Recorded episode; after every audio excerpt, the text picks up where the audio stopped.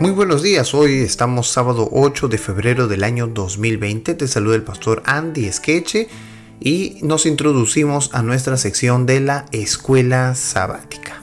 Y hoy vamos a estudiar la lección número 7. Empezamos esta lección interesante titulada Del foso de los leones al foso del ángel. Cierto que vamos a volver a la iglesia para repasar nuestra lección con nuestros eh, amigos, hermanos de la clase sin embargo, hoy iniciamos también una nueva lección, que es la lección número 7.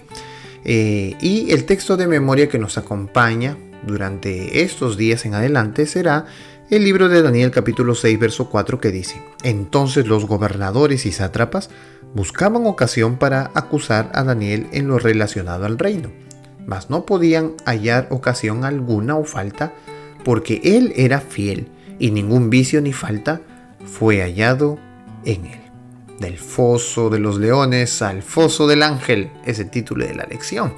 Y después de que los medos persas habían tomado Babilonia, Darío el Medo reconoce la sabiduría de Daniel y lo invita a formar parte del nuevo gobierno. El anciano profeta es tan sobresaliente en sus deberes públicos que el nuevo rey lo nombra administrador principal de todo el gobierno medo persa. Increíble. Sin embargo, a medida que transcurre el capítulo, Daniel enfrenta el resultado de lo que bien podía llamarse el pecado original primordial, el de los celos. No obstante, antes de terminar la historia, podemos ver que Daniel es fiel a sus deberes seculares bajo los medos persas y también a su Dios, que es lo más importante. Y podemos estar seguros de que en gran medida su fidelidad a Dios también afecta directamente su fidelidad en los demás aspectos.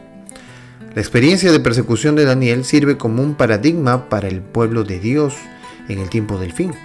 La historia no indica que el pueblo de Dios estará libre de pruebas y sufrimientos. Lo que sí garantiza es que en el conflicto con el mal, el bien finalmente triunfará y Dios finalmente salvará a su pueblo. Así que tendremos confianza porque así como Daniel pasó esta experiencia del foso de los leones, también pasaremos experiencias terribles sin embargo, así como Daniel salió del foso de los leones vivo, pues también saldremos vivos de este momento terrible en la historia del tiempo del fin. Así que en esta semana estaremos estudiando el libro de Daniel, el capítulo 6, Daniel en el foso de los leones. Así que vamos a prestarle mucha atención esta semana, vamos a concentrarnos bien, que este sábado sea una bendición en nuestra vida, que pasemos bien junto a nuestros hermanos que podamos llevar una ofrenda de gratitud a Dios por todo lo que ha hecho por nosotros durante esta semana